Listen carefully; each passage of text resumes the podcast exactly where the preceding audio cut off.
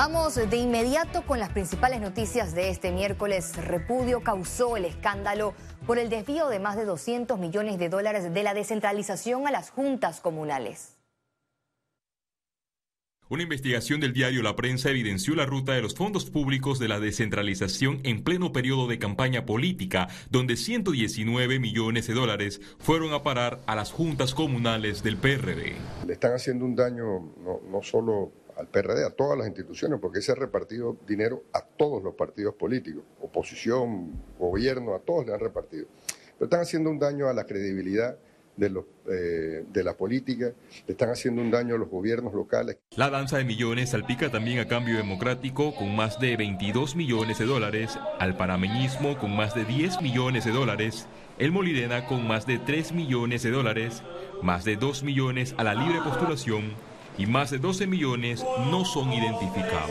Entonces, lamentablemente se está usando los fondos de centralización como un capital para los feudos, pero para los feudos políticos. El reparto de pastel confirma que representantes del PRD, equivalentes al 46% de los 684 cargos totales, recibieron entre el 2021 y 2023 el 74% de la descentralización paralela, es decir, unos 150 millones de dólares. Lo más triste de nuevo si fuera plata de ellos, bueno, lo que a Dios quiera.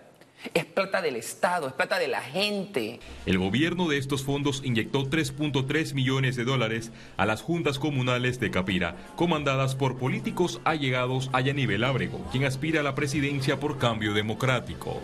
Félix Antonio Chávez, Econius. La comisión redactora del Código Procesal Contenciso Administrativo estableció la metodología y el cronograma de actividad durante su primera sesión. Se creó una subcomisión de trabajo que tendrá como objetivo recibir los aportes de los comisionados y sustentar el informe en la plenaria. El documento deberá estar listo en tres meses para que sea entregado a la Comisión del Pacto de Estado por la Justicia y posteriormente el procurador de la Administración en los dos siguientes meses lo presente ante el órgano ejecutivo. Ricardo Lombana oficializó este miércoles su candidatura presidencial por el partido Movimiento Otro Camino Panamá. Somos esa alternativa dispuesta y comprometida a devolverle la esperanza a una nación vapuleada por la corrupción, la trampa, los negocios ilegales. Ricardo Lombana por segundo quinquenio consecutivo se suma a la contienda política, pero esta vez no por la vía independiente, sino por el partido que fundó, el movimiento Otro Camino Panamá. Vamos a disminuir significativamente el subsidio que le dan millones a los partidos políticos. Porque no hicimos un partido para hacer plata. Acabar con la corrupción, el narcotráfico y el Estado clientelista, estas fueron algunas de sus propuestas. Reformaremos la ley de carrera administrativa para consolidar un sistema de méritos, evaluaciones, niveles y remuneraciones escalonadas. Y se prohibirá taxativamente que nunca más se le pregunte a un funcionario si está inscrito en determinado partido político para poder sobrevivir. Manifestó que de llegar al poder impulsará reformas constitucionales. Eliminaremos de inmediato la famosa prueba idónea para los diputados.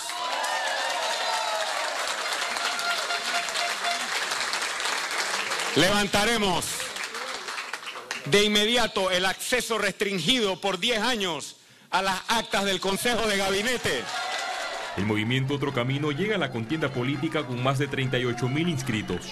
Yo diría que más que promesas, lo de hoy han sido propuestas. Han sido la base, el fundamento de un próximo plan de gobierno que se va a presentar debidamente.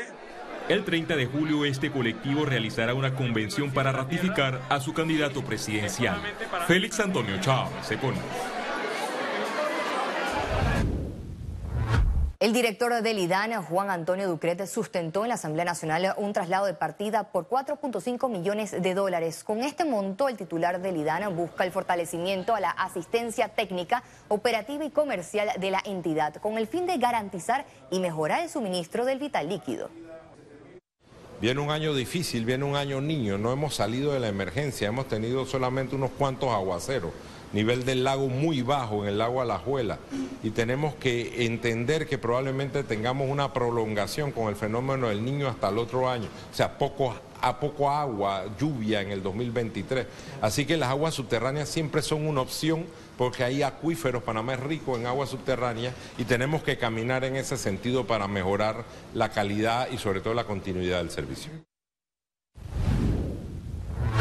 La madrugada de este miércoles falleció el fundador de Grupo Sanetatos, el señor Jaralambos Sanetatos, conocido por sus familiares y amigos como Don Bobby. Don Bobby fue un visionario emprendedor empresario reconocido por su gran corazón, nobleza y vocación humanitaria que contribuyó a la sociedad panameña y a nuestro país deja un legado admirable que se extenderá por muchos años. El Grupo Sanetatos, sus empresas y colaboradores agradecen las comunicaciones de estima y apoyo y reafirman su compromiso de mantener vivos los valores, principios y estándares de calidad de su fundador que los ha caracterizado como organización.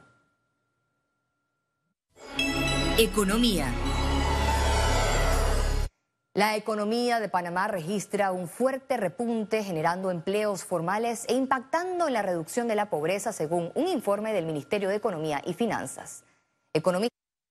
Aunque el informe presentado por el ministro de Economía Héctor Alexander destaca que Panamá tiene un crecimiento económico fuerte, hay sectores que no han evolucionado suficientemente para generar empleos, señalan economistas. que en el 2021 nosotros crecimos a una tasa de 15% y en el 2022 de 10.5%. Eso te indica de que efectivamente ese crecimiento eh, tiene que impactar el, desempleo de alguna manera. Sin embargo, eh, los niveles de desempleo todavía se mantienen altos. En la construcción, que es un empleo importante, no se está dando. Lo mismo que en el turismo, Todavía falta que ese sector se recupere bastante, no, no, lo ha hecho. El reporte también reveló que la recuperación económica impactó favorablemente el empleo con 92%. La tasa de desempleo disminuyó al 8.6%. Ante este escenario, expertos cuestionaron esta cifra. No ha salido la cifra oficial de cuánto disminuyó el desempleo en Panamá. Estamos en 9.9% de desempleo. Si ha bajado a 7 o a 8, no lo sabemos porque las cifras oficiales no han sabido.